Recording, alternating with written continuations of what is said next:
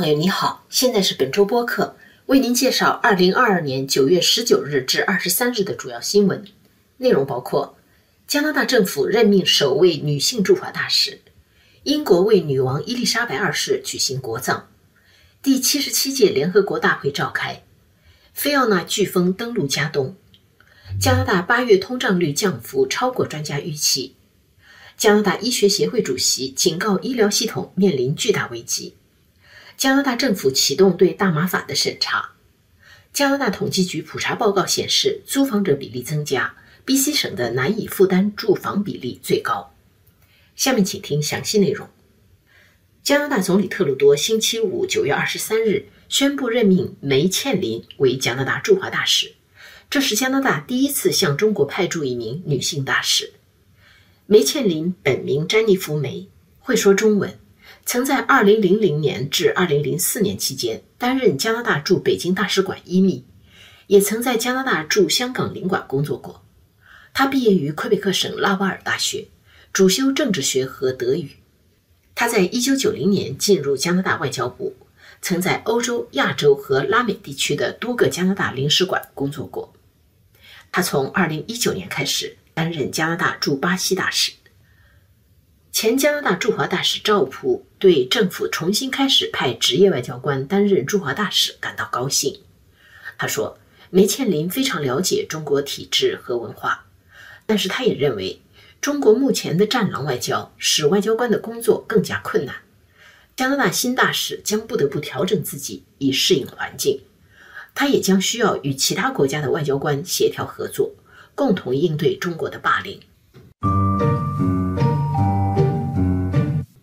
英国女王伊丽莎白二世的葬礼星期一九月十九日在伦敦和温莎举行，成千上万的民众聚集在灵车经过的道路两旁，向她做最后的告别。这是女王父亲乔治六世去世以来最隆重的葬礼。当地时间上午十一点，葬礼在伦敦西敏寺举行，包括王室成员和各国来宾在内，有两千多人出席。一个小时后。女王灵柩从西敏寺被徒步护送至威灵顿拱门，在灵车到达温莎后，护灵队伍再次步行直到城堡，先后在沿途民众的注视下缓步行进了数小时之久。一九五二年二月六日，二十五岁的英国公主伊丽莎白继位，成为伊丽莎白二世。本月六日，即在整整七十年零七个月之后，她最后一次履行女王公务。与新任英国首相特拉斯会面，此后两天，他的健康急剧恶化，于九月八日去世，享年九十六岁。第七十七届联合国大会星期二九月二十日在纽约召开，联合国秘书长古铁雷斯在开幕式讲话中警告说：“我们的世界充满危机，并处于瘫痪状态。”他提到俄乌战争、极端气候。发展中国家的财政状况和新技术带来的挑战，而陷入功能障碍的世界各国没有能力或者没有意愿直面威胁人类和地球未来的危机。本届联大是新冠疫情爆发以来各国领导人和代表第一次齐聚一堂，大约一百五十位国家领导人在大会上发言。无法分身前来的乌克兰总统泽连斯基通过视频发言。中国国家主席习近平和俄罗斯总统普京缺席。飓风菲奥娜在星期五九月二十三日晚登陆加东，新斯科舍省东部、新布伦瑞克省东南部和爱德华王子岛预计将出现暴雨、强风、风暴潮及强风导致海面异常上升，以及因此导致的洪水和停电。气象预报显示。哈利法克斯等新斯科舍省东部地区和爱德华王子岛的风速最高可达每小时一百四十公里，预计降雨量将达到一百至一百五十毫米。星期五夜间到星期六，新斯科舍省东部沿岸和圣劳伦斯湾将有大浪，海浪和风暴潮可能引起洪水。大部分地区将在星期六早上涨潮时分水位最高，强风和大雨将在星期五夜间开始。从星期六晚上开始逐渐减弱。加拿大红十字会官员建议，当地居民最好储备七十二小时的食物、常用药和基本生活用品，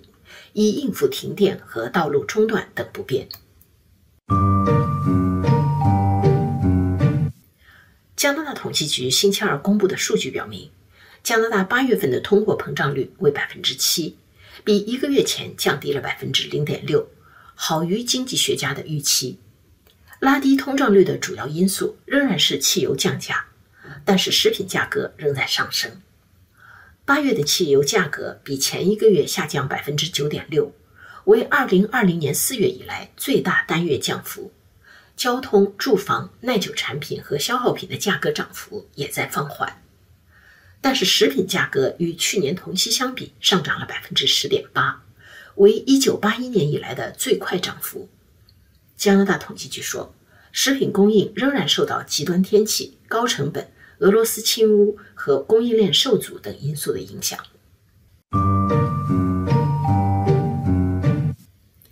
新上任的加拿大医学协会主席拉方丹医生呼吁实行全国统一的医生执照颁发制。他星期三九月二十一日表示，由于医疗资金投入不足，外加没有一个可行的计划增加医护人员的数量，他担心加拿大脆弱的医疗系统将会被进一步削弱。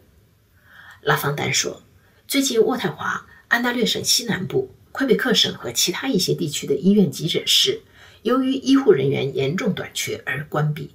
以及多伦多、蒙特利尔等主要城市急诊室越发漫长的候诊时间，违背了加拿大长期以来为公众提供及时医疗服务的承诺。他指出，第一线的医生过去两年半中的大部分时间处在不堪重负的情况下。加拿大各省有各自的审核医生以及审核海外移民医生资格、发放医生执照的规章制度。拉方丹医生提出的建议之一是实行全国统一的医生执照发放制，这样将有利于医生流动，并有助于解决一些省份家庭医生严重不足的难题。加拿大联邦政府启动了对大麻法的审查，以审查有关立法是否满足加拿大人的需求和希望。这一审查本应在一年前进行，二零一八年十月。自由党在通过该法时承诺在三年后进行审查。根据大麻法，审查的重点将放在调查大麻合法化对青年健康和消费模式、对原住民及其社区的影响，以及家庭种植大麻的情况。审查还包括大麻法对社会和环境的影响、对医用大麻合法化和监管的影响，以及对不同种族社区和妇女的影响。联邦政府当时表示。制定大麻法是为了取代非法市场，保护加拿大人的健康。目前的审查也将对这两点进行评估。对大麻法的审查由一个独立的专家小组来进行。前司法部副部长罗森伯格将主持这一专家组的工作。该小组将听取来自公众、政府、原住民团体、青年团体、大麻行业代表和医用大麻使用者的意见，还将听取在公共卫生、药物滥用。执法和保健领域的专家的意见。过去四年来，大麻行业面临诸多批评，人们抱怨天价税收扩张过度，儿童因误食大麻点心中毒，广告限制以及黑市泛滥等多种问题。专家呼吁进行审查和有效监管。据加拿大统计局最新公布的普查报告。租房者的增速比买房者增速高出一倍多。加拿大有一千万户人家拥有自己的住房，五百万户人家为租房者，但是目前租房者人数增加很快。在二零一一年到二零二一年这十年间，租房者人数增加了百分之二十一，买房者人数只增加了百分之八。这一趋势在年轻人当中尤为明显。在二零一一年。有大约百分之四十四的年龄在二十五岁至二十九岁的人拥有自己的住房，到二零二一年，这个比例降低到百分之三十六点五。在三十岁到三十四岁这一年龄段，同比从百分之五十九点二降低到百分之五十二点三。统计显示，居住在大城市中心地带的居民中，超过三分之一家庭要将收入的百分之三十用于住房。拥有房屋者和租房者的代沟也很明显。在2021年，五十六岁至七十五岁年龄段占到拥有房屋者的百分之四十一点三，而二十五岁至四十岁年龄段则占了租房者的百分之三十二点六。在过去五年中，租房者的平均住房费用从每个月九百一十加元增加到每个月一千零七十加元，拥有房屋者的平均住房费用从每个月一千一百三十加元增加到每个月一千两百四十加元。该统计报告显示，不列颠哥伦比亚省租房者比例最高，并且也是难以负担住房比例最高的省份，为百分之二十五点二。安大略省紧随其后，这一比例为二十四点二。以上是本周主要新闻，谢谢您的收听。